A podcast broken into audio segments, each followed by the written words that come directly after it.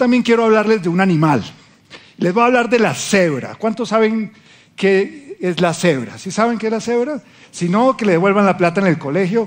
La cebra, a diferencia de lo que decían acá, sí es de la familia de los caballos y de los asnos. ¿Sabían eso?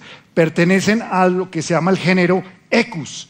Y como decía, son de la misma familia. Y hay varios tipos de cebra, pero yo no me voy a concentrar ahorita a hablarles de eso, sino que voy a hablarles algo que es muy característico de las cebras y son sus rayas. Eh, ¿Sabían que eh, hay una pregunta muy curiosa en, en el Internet y en todas partes y se preguntan si las cebras son negras de rayas blancas o son blancas de rayas negras. ¿Se han preguntado eso? ¿Quién dice que son negras? Uy, ¿quién dice que son blancas? Pues déjeme decirle que tienen que pedir la plata de vuelta porque resulta que las cebras, como decía aquí el caballero, son negras de rayas blancas. Un premio, no mentiras, no tenemos premio, no tengo libros para eso, pero, la verdad es que se, sabe que son negras porque cuando, desde que son un embrión, son negras y con el tiempo empiezan a desarrollar esa característica de rayas blancas. Em, las rayas en las cebras son su principal característica, son su ADN y funciona como la huella digital. Eh, usted puede mirar un grupo de cebras y no va a ser fácil distinguir cuáles son, pero ellas en su ADN se reconocen. Esas rayas las hacen capaces de reconocer cuál es cuál. Y el motivo por las cuales las cebras desarrollaron ese patrón de coloración tan llamativo siempre ha sido un objeto de especulación. No se sabe a ciencia cierta por qué tienen esas rayas. Las teorías tradicionales hablan que sirven como un mecanismo de camuflaje entre la hierba y la maleza. Otros dicen que es, para, eh, es un mecanismo de mimetismo para distinguirse de la manada para que un depredador no le resulte fácil cazarlas. Otras dicen que es una función de reconocimiento entre individuos y otros hablan de que es un mecanismo de termorregulación que les sirve para que eh, puedan regular su temperatura. Ahora, ustedes se preguntarán por qué estoy hablando de las cebras. Y es que hoy en día hay una expresión moderna que se está volviendo muy popular entre la iglesia y es esta famosa eh, frase, esta persona está rayada. ¿Se han oído eso? Y hablan de los rayones y que estamos hablando de que muchas personas tienen eh, esas rayas en su vida y como las cebras van por la vida y en cada situación que van viviendo van siendo marcadas hasta el punto que somos seres llenos de rayones. Y cuando yo empecé a vivir ese concepto, porque tengo que reconocerlo, no es de mi generación, es de una generación más joven, empecé a preguntar, porque no entendía a qué se refería este término. Los únicos rayones que a mí me preocupaban eran los de mi carro. ¿No le ha pasado a usted en un parqueadero? Esos eran los únicos rayones que yo entendía. Pero al entender más, vi que estas personas a las cuales se referían que estaban rayadas eran realmente personas que tenían heridas y como heridas de guerra, iban construyendo rayas en su vida y se sentían o se sienten orgullosos y presumían de esos rayones como si fueran esas medallas. Oí el testimonio de una persona que por una situación que enfrentó en su pasado fue afectada por otra persona. Es decir, quedó rayada por, esa, por ese problema. Y esta persona volvió la función de su vida, su propósito en la vida, fue tipificar este tipo de problemas y este tipo de, maltratos solamente buscando una cosa, que se hiciera justicia. Es decir, que estas personas que están rayadas van por el mundo con una sed insaciable de justicia y sienten que estos rayones son parte de su vida, que son parte de su propósito. Y lo peor es que se creen cebras. Y yo he llamado a esta prédica generación de cebras, porque las personas rayadas se unen entre sí y las une ese sentimiento de dolor Y parecen cebras porque, al igual que ellas, sienten que esos rayones, que esas marcas de su vida son parte de su propia identidad y de su propio ADN. Pero saben que a diferencia de las cebras, las rayas y esos rayones no son parte de nuestro ADN. Dios no nos creó para que llevemos esos rayones por la vida. Es más, si pudiera también comparar, diría yo que no se parecen ni siquiera a cebras, parecen es toros de Lidia. ¿Saben qué son los toros de Lidia? Lo de los toreros. Ole, tampoco. Bueno. Los toros de Lidia tienen una particularidad y es que para volverlos más briosos, para volverlos más bravos, tienen que picarlos, tienen que herirlos. Y a medida que lo pican, sale más rabia, más dolor y más fuerza de estos animales. Nosotros parecemos, o las personas rayadas parecen como este tipo de animales. Son personas heridas, donde les tocan esas rayas y sale más rabia, más dolor y un deseo de venganza sale de estas personas. Pero entonces, ¿qué son estos famosos rayones? Pues los rayones en las personas no son más que heridas, heridas en nosotros, heridas causadas por otras personas, por otras situaciones, por organizaciones que simplemente han hecho que vivamos estas experiencias. Pero no son cualquier herida.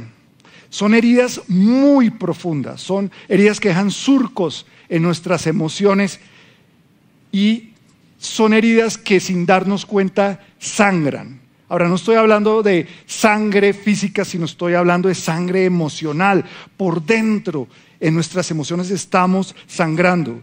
Y estas heridas, por lo general, generan una sed de venganza y obsesión por causar mal a otra persona.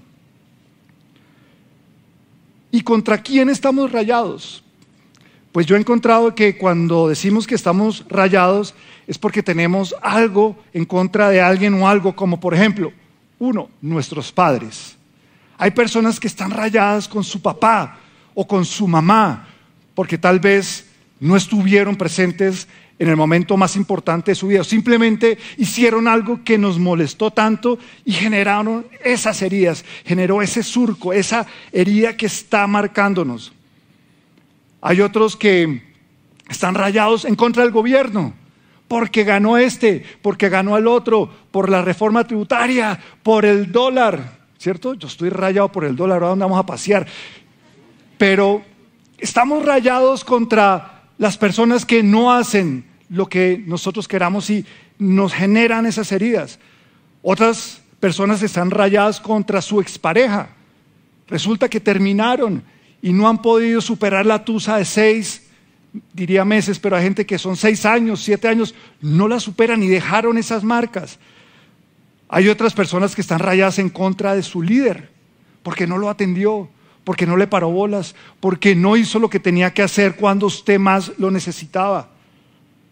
Hay otras personas que están rayados en contra de sus jefes, porque no es sino que usted haga algo y simplemente le resaltan lo malo, nunca le resaltan lo bueno, porque no tiene usted el ascenso o el sueldo que usted se merece.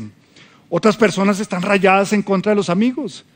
Y yo creo que esto es una crisis post pandemia. Estamos maltratándonos y chocando unos a otros entre amigos y, y estamos dejando rayas heridas, dolores en las personas. Otros están rayados en contra de la iglesia, porque tal vez la iglesia como organización no ha respondido a sus necesidades. O simplemente usted está rayado en contra de la vida. Todo le sale mal, todo le sale de otra manera y no estamos eh, viviendo la vida como quisiéramos o como esperamos que Dios nos la provea. Y es que al entender esto, me doy cuenta que en mi juventud yo tuve varios rayones.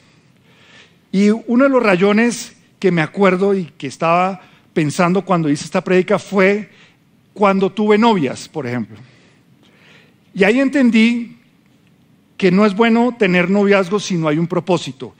Y es que cuando yo era joven y sentí que la niña que conocí era la que era, pues me le declaré y me volví novio de la niña.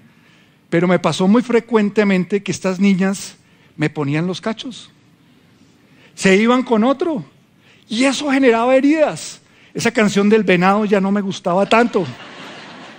Resultó que relación tras relación, como no era la voluntad de Dios, empezaron a generar esas marcas en mi vida, causaron esos rayones. ¿Y sabe qué pasa? Que yo, por tener esos rayones, empecé a comportarme igual después de que me, habían herido. Es decir, yo empecé a hacerle daño a otras niñas. Y es que eh, yo no iba a permitir ya que me la hicieran, sino que yo iba a ser el primero el que le iba a hacer el daño. Y dejé de ser esa persona tal vez tierna y romántica, inocente del principio, y me volví una persona dura y una persona que simplemente no me iba a dejar herir nuevamente.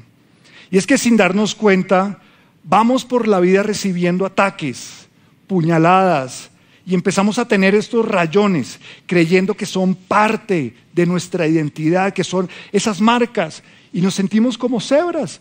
Simplemente creemos que somos así. Y estamos creando una generación de personas rayadas, como si fuera algo normal. Y lo peor es que las personas rayadas generan sed de venganza. Romanos 12, 19 dice lo siguiente, queridos amigos, nunca tomen venganza. Dejen que se encargue la justa ira de Dios, pues dicen las escrituras, yo tomaré venganza, yo les pagaré lo que se merecen, dice el Señor. En otras palabras, Dios está diciendo, la venganza es de Él. Y es que tenemos que saber la verdad, y es que no somos una generación de cebras, no está bien que andemos por la vida con esas rayas, con esos rayones, porque Dios no nos creó así. Esas heridas, esas rayas son heridas que nos están sangrando.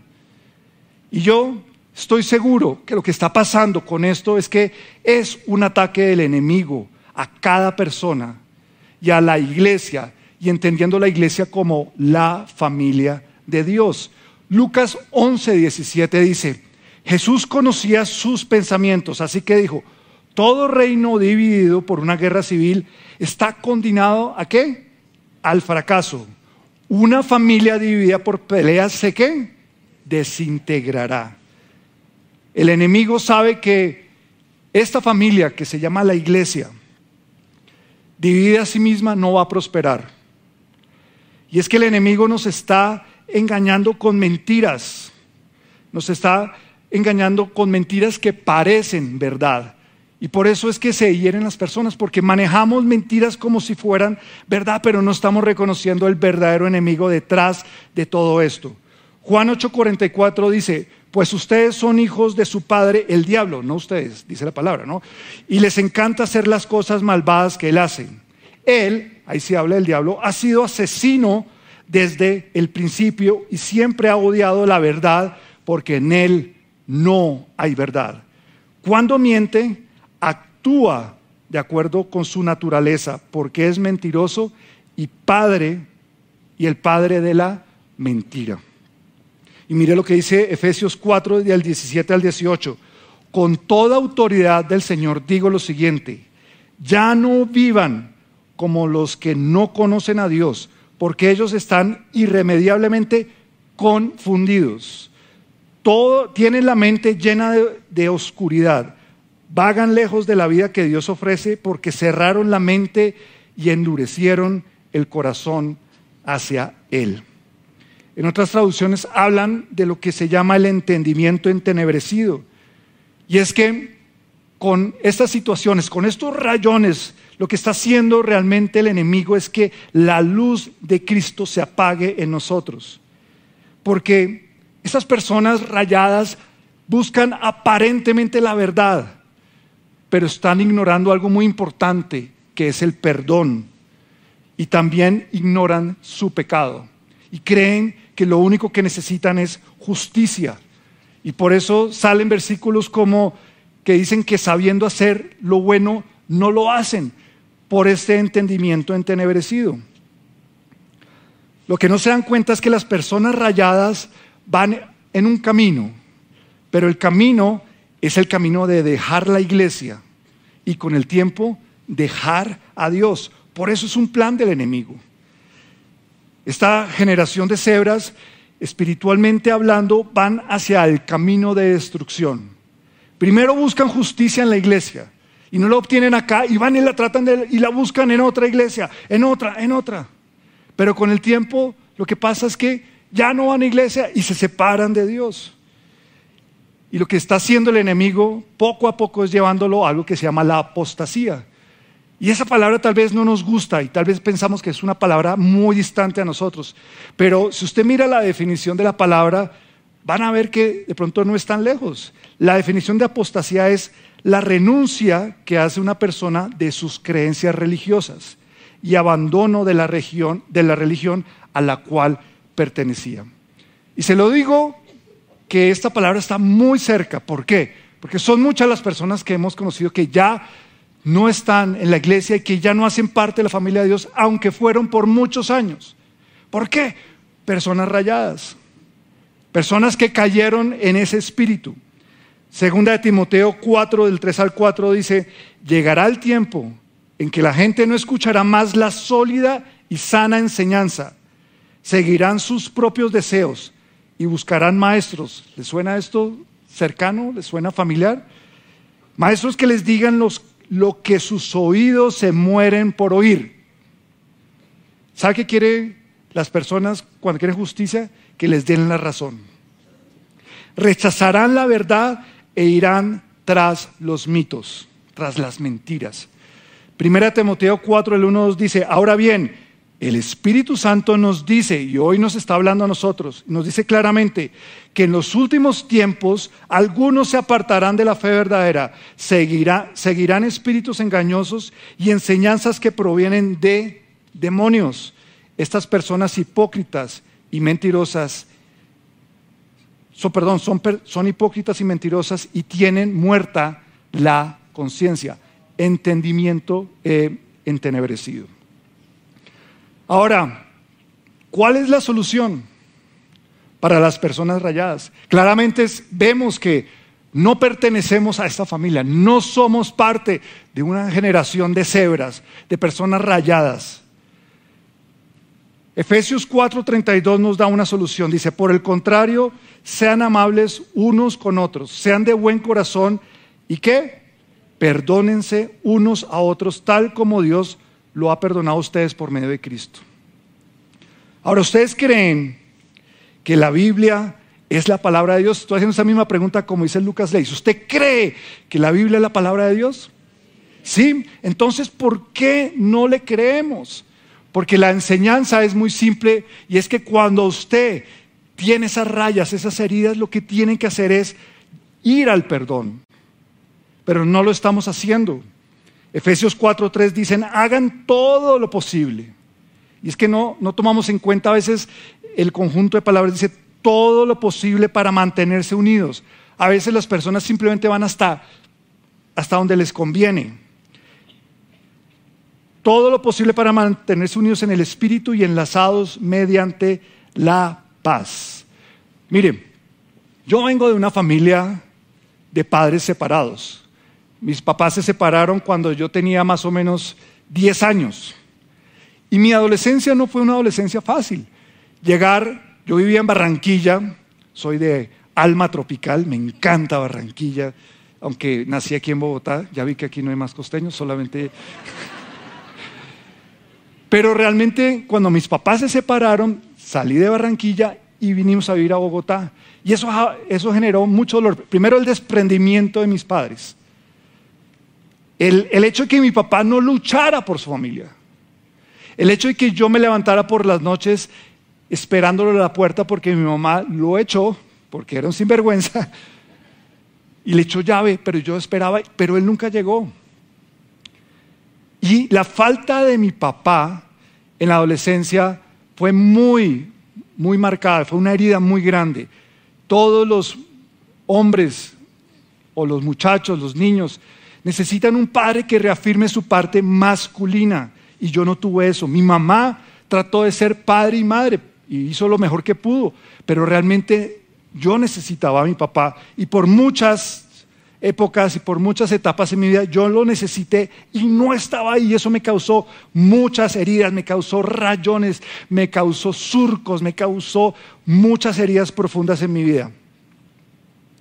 Se puede decir que yo era una persona rayada y estaba sangrando de esas heridas. Y por eso me volví yo una persona rebelde, me volví una persona que realmente quería hacerle daño a otras personas. Y no fue sino cuando yo conocí a Dios y conocí una iglesia que empezaron a hacerme ministraciones. Pero lo más interesante es que después de las ministraciones, después de que yo tuve un encuentro con el Espíritu de Dios, Él hizo algo en mi vida y es que cada surco, cada herida, cada, cada rasguño, cada puñalada que yo recibí en la vida, por falta, por, por faltas, no necesariamente por mi papá, además no vivía una vida cristiana, entonces me expuse muchas, a muchas heridas. Fueron sanadas por el mismo Dios.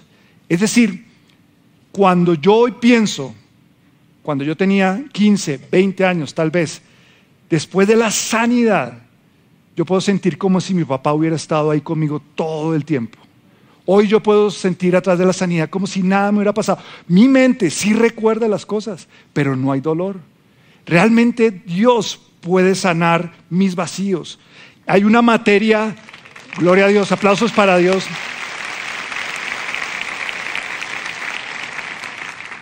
Lo que yo le quiero decir es que si yo no hubiera sanado eso, tal vez yo no hubiera podido ser el padre que mi hija necesitaba, sino que me hubiera vuelto un padre tal vez como fue él, y no lo culpo, pero eso fue lo que pasó en mi familia bajo el verdadero concepto de estar rayados, estamos escondiendo algo, estamos escondiendo una verdad y es la necesidad de perdonar y sanar. Normalmente las personas que oímos que están rayadas a veces son los mismos líderes, personas que llevan muchos años en la iglesia. Pero ¿sabe qué dice Dios? Miremos Mateo 6:15 y este versículo con esta prédica tomó mucho sentido. Dice, pero si te niegas a perdonar a los demás, tu Padre no perdonará tus pecados. Y saben que el Espíritu Santo no se puede mover donde hay división. Saben que Dios nos está pidiendo que perdonemos, pero si no hacemos lo que Él nos dice, no lo estamos obedeciendo. Y Dios no quiere estar donde Él no es honrado. La santidad también proviene de un corazón sano y no de un corazón endurecido. Entonces, ¿qué tenemos que hacer, iglesia? Claramente tenemos que perdonar, tenemos que pedir perdón, pero tristemente no lo estamos haciendo. Estamos oyendo cada vez en la iglesia, cada vez más y más casos de personas que dicen, no es que está rayada, y la dejamos quieta, como si eso fuera parte de su ADN, como si fuera parte de lo que ellos son. Pero Dios no quiere eso. Y yo lo que siento y sentí cuando preparé esta prédica es que Dios quiere hoy que nosotros empecemos con esa sanidad aquí mismo, en su casa. ¿Qué mejor lugar que empezar a experimentar el perdón de Dios hoy? ¿Para qué esperar? ¿Para qué esperar que me dé una cita el líder si esta es su casa? Entonces por eso yo le voy a pedir un favor. Usted va a poner su eh, teléfono, su material, todo lo que usted esté usando. Lo va a poner a un lado y vamos a hacer este proceso. Vamos a hacer hoy en día porque yo sé que más de uno, muchas personas hoy, que necesitan reconocer que han pasado por este proceso de herirse y tienen heridas profundas. Y tal vez usted hoy está sangrando y no lo sabe, pero simplemente Está buscando venganza para calmar ese dolor. Está buscando tal vez una situación de justicia, que alguien le diga, sí, tú tienes la razón y tú ganaste y tú eres el vencedor. Pero Dios no está buscando vencedores. Dios lo que está buscando son personas que están dispuestas a perdonar para que Dios entre y nos perdone a nosotros. Te le voy a pedir que se ponga en pie. Voy a poner porque se pone en pie porque vamos a cerrar los ojos y usted puede de pronto experimentar sueño, cansancio, Tal vez hay un espíritu mundano rebelde que dice, no, no quiero que era lo que va a hacer. Pero si usted puede reconocer que hay libertad cuando perdonamos, esa es la, la, libertad que nos está prometiendo Dios en esta noche. Señor, yo te doy gracias por esta palabra y te doy gracias por, por este tiempo que vamos a usar para sanar nuestras heridas, Dios. Te pido que tu Espíritu Santo ahora mismo tome control de este auditorio, de cada persona que está aquí, Señor. Señor, toca nuestros corazones, Señor. Haz algo especial, Señor. Y yo solamente le pido a usted que se disponga. Si tal vez no quiere hacer todo lo que hago, lo único que le pido es abra su espíritu, su corazón para que Dios haga algo. Y lo primero que yo quiero que usted haga es que le pida a Dios que revele qué rayones tiene usted. Dígale Dios, tal vez soy yo ese rayado. Y tal vez no me había dado cuenta, pero estoy lleno de rayas.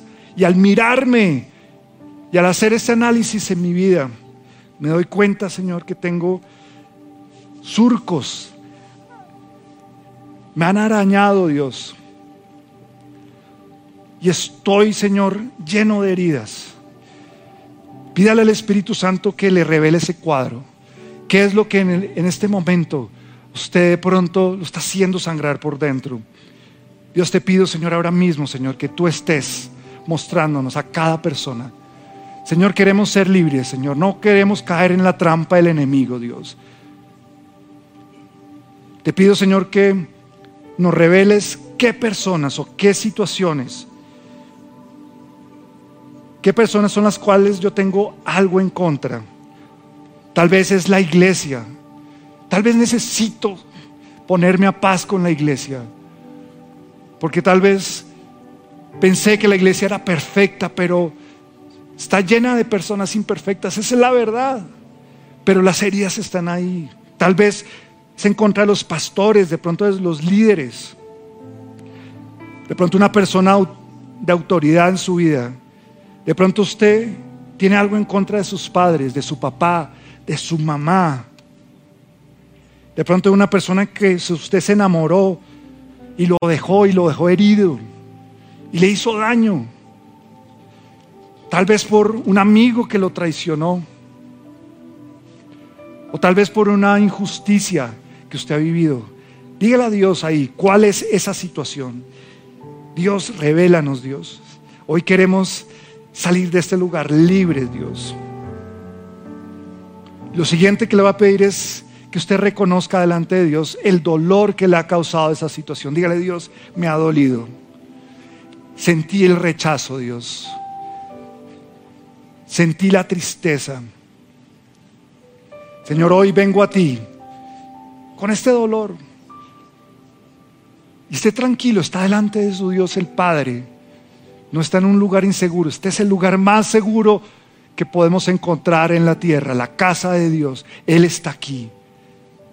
Y Dios conoce ese dolor, Dios sabe qué es lo que usted ha pasado. Solamente Él quiere que nosotros se lo reconozcamos y digámosle, Dios, aquí está este dolor, está este rechazo, está este rayón, Dios. Dios, y te pido que ahora mismo nos liberes de toda atadura demoníaca y toda obsesión que ha causado este dolor, que ha causado esta situación en nuestra vida, Dios. Hoy te pedimos, Señor, que, que nos liberes de cualquier demanda de justicia, Señor, y de venganza que he sentido que quiere que suceda, Dios. Y usted va a recordar estas circunstancias, pero también va a pensar algo más, y es que Dios está con nosotros aquí en este lugar. Y usted con sus ojos cerrados, usted tiene la libertad para ver a Dios. Y Dios se le va a presentar ahí donde usted está. Tenemos que ver el poder, ver a Jesús que toma esas circunstancias de dolor. Y Dios va a tomar esas palabras, esos insultos. Y Dios nos va a acompañar. Y todas esas situaciones, Él los va a meter en una bolsa. Y esto nos lo han enseñado en nuestras administraciones. Vamos a tomar una bolsa y vamos a depositar todas esas circunstancias en ese lugar. Todas las personas, las palabras, esos videos que tenemos de esas situaciones, métalas ahí. No se desconcentre, esto es un momento importante. Dios está haciendo algo en la vida de las personas. Si tal vez no es usted, tal vez la persona que está al lado suyo. Y tenemos que ver que Dios toma este costal, toma esta bolsa y la clava en esa cruz, esa cruz que todos hemos visto.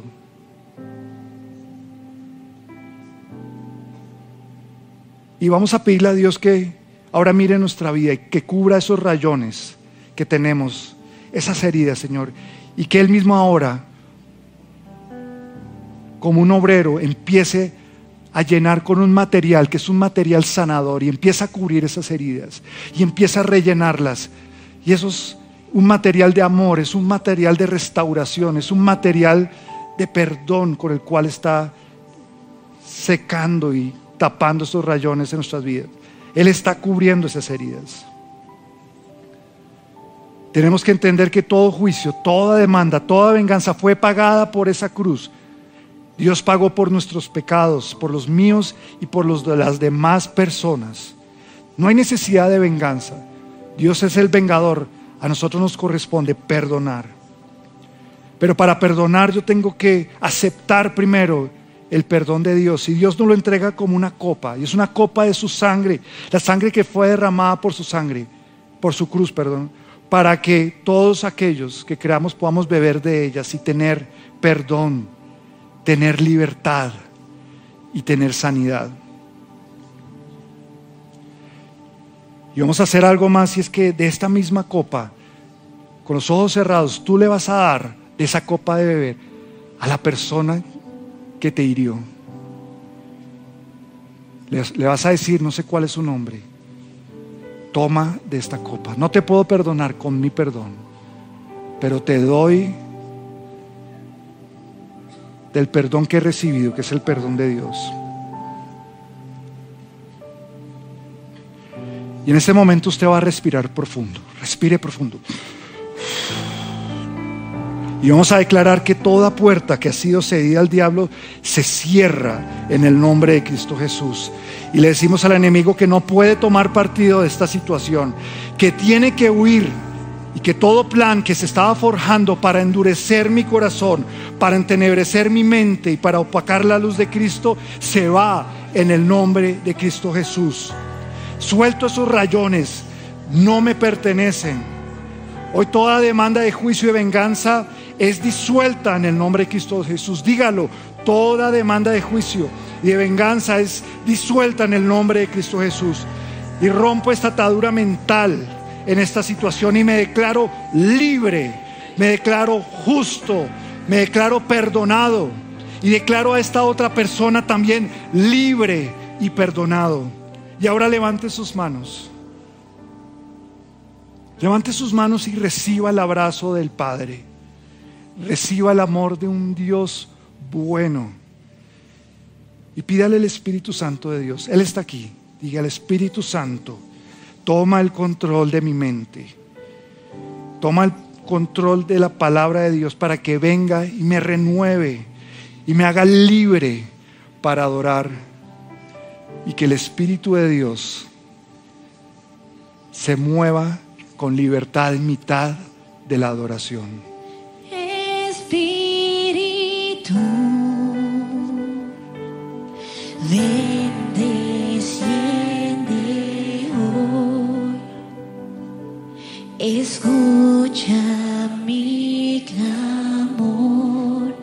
A cantarla con libertad.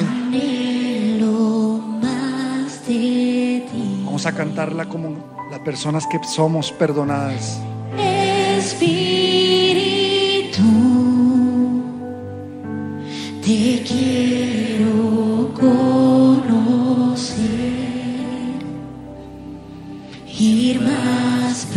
profundo en ti. Como una familia unida. Sumérgeme. Como un solo cuerpo.